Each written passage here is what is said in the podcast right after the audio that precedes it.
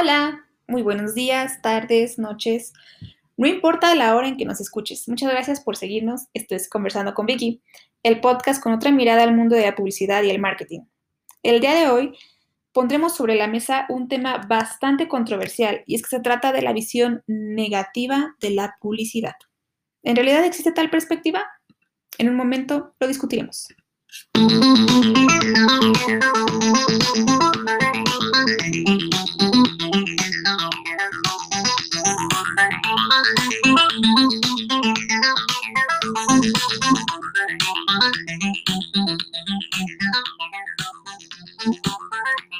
Así es, para todos nosotros apasionados de la publicidad, llegó el momento de plantearnos una cuestión y se trata sobre si en realidad el papel del marketing o la publicidad misma pueden llegar a tener un impacto negativo. Recordemos primero que existe tal cosa como la publicidad social, y es que esta consiste en realizar o incitar a realizar labores altruistas que mejoren nuestros hábitos para el bienestar de nuestra sociedad, ya sea haciendo campañas en contra de la desnutrición, en contra de la violencia, incluso incitando a mejorar nuestra autoestima, como es el caso de las marcas de productos de belleza.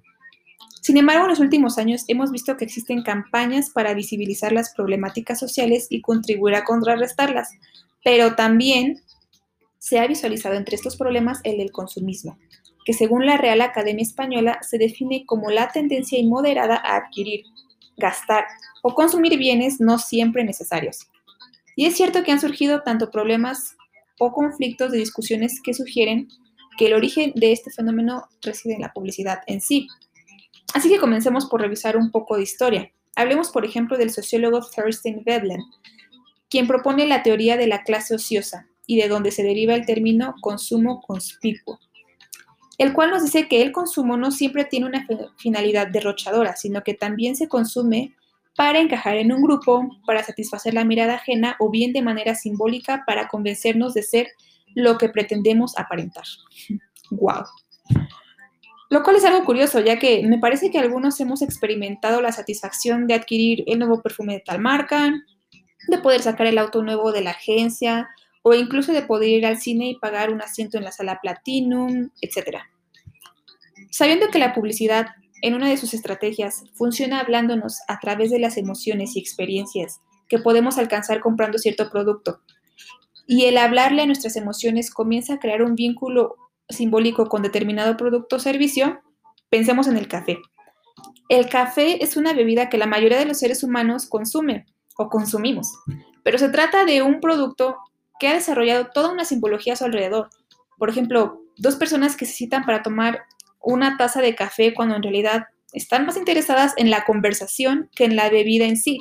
Pero reunirnos a tomar una taza de café se ha convertido en un sinónimo de una buena charla. Y esto gracias a los hábitos de socialización desencadenados a lo largo del tiempo. Y todo por acompañarlos de una buena bebida. Tal vez sea un café o un martini, una cerveza, depende de la ocasión. Pero de que existe el desarrollo de un vínculo o de un valor simbólico respecto a las bebidas como el café, lo existe. Y estoy segura de que ahora no verás tu taza de café como algo común. Pregúntate qué valor tiene este producto para ti. Para mí, por ejemplo, significa el buen comienzo de un buen día. Y esto lo hago para poner un ejemplo para visualizar que es una realidad vincularnos emocionalmente con un producto o objeto en sí, Tal vez tengan incluso una película favorita de su infancia, de la adolescencia que les recuerde a su primer amor, u otra que les recuerde toda la infinidad de carteles publicitarios que veían en las calles para promocionarla. Y hablando de películas, hay una que quisiera recomendarles que se llama The Joneses o Amor por Contrato en español, que tal vez unos ya vieron y si ya lo hicieron, saben de qué hablo. Pero para los que no, se los voy a hacer breve para no estropearla. Se trata de una crítica al consumismo de una manera entretenida. El chiste aquí es que la familia protagonista tiene como objetivo vender su imagen de vida perfecta para que sus vecinos comiencen a consumir los productos que hacen que esta familia tenga el estatus social y plenitud de los que gozan. Ese es el argumento de su mensaje. Y por más simple que parezca, las cosas se ponen buenas, ya que se sale de control y las consecuencias llegan a ser inesperadas e incluso mortales.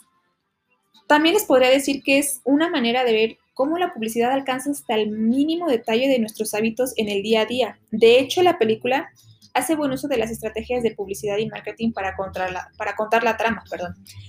Hablando incluso en términos técnicos, vemos publicidad BTL, publicidad informativa y por supuesto pone en marcha el contenido emotivo.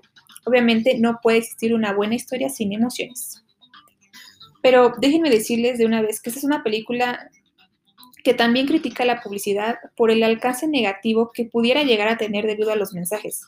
Y dejando de lado mi referencia cinematográfica, no podemos olvidar que la cantidad de consumo arrastra también impactos negativos hacia el medio ambiente y hacia la percepción de las personas de sí mismas, como parte o no de un grupo.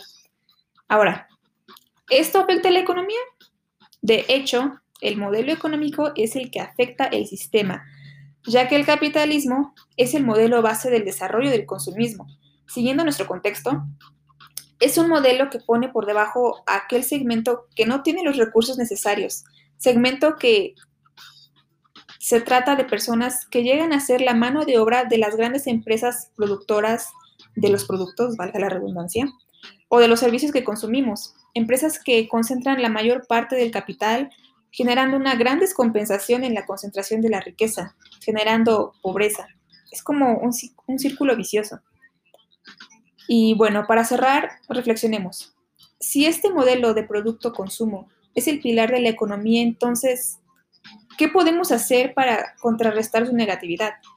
Si el consumir llena una necesidad simbólica de autorrealización, pero no todo el mundo tiene acceso a este consumo porque no tiene recursos y encima este consumo acarrea daños al ecosistema, es posible que exista algún tipo de consumo responsable social y ambientalmente sin perjudicar a la economía o sin perjudicarnos a nosotros. Mi opinión es que sí, puesto que hemos señalado que al adquirir un producto o servicio llena nuestras necesidades, podemos empezar por fomentar una, una simbología a largo plazo. Con esto me refiero a que podemos lograr tal apreciación al objeto de más duración, porque estamos tan ansiosos de consumir algo nuevo que se nos olvida que lo que ya tenemos todavía nos funciona. De esta manera se fomentaría una mejor calidad en el desarrollo de producción, ya que los productos que adquirimos o que llegáramos a adquirir los cuidaremos de mejor manera teniendo en cuenta su uso y valor a largo plazo, evitando desecharlos constantemente. Así concluyo que más que encontrar el problema en la publicidad, lo encuentro en las bases del sistema que se ha desarrollado, ya que es un ciclo. No es problemática exclusiva de una industria, sino de los hábitos que hemos generado respecto al consumo de bienes para nuestra satisfacción. ¿Ustedes qué opinan? Déjenme saber lo que piensan. Espero que hayan disfrutado este capítulo y si quieren que hable de algún tema relacionado a la publicidad del marketing del que tengan duda, dejen sus comentarios. Nos vemos la próxima. Bye.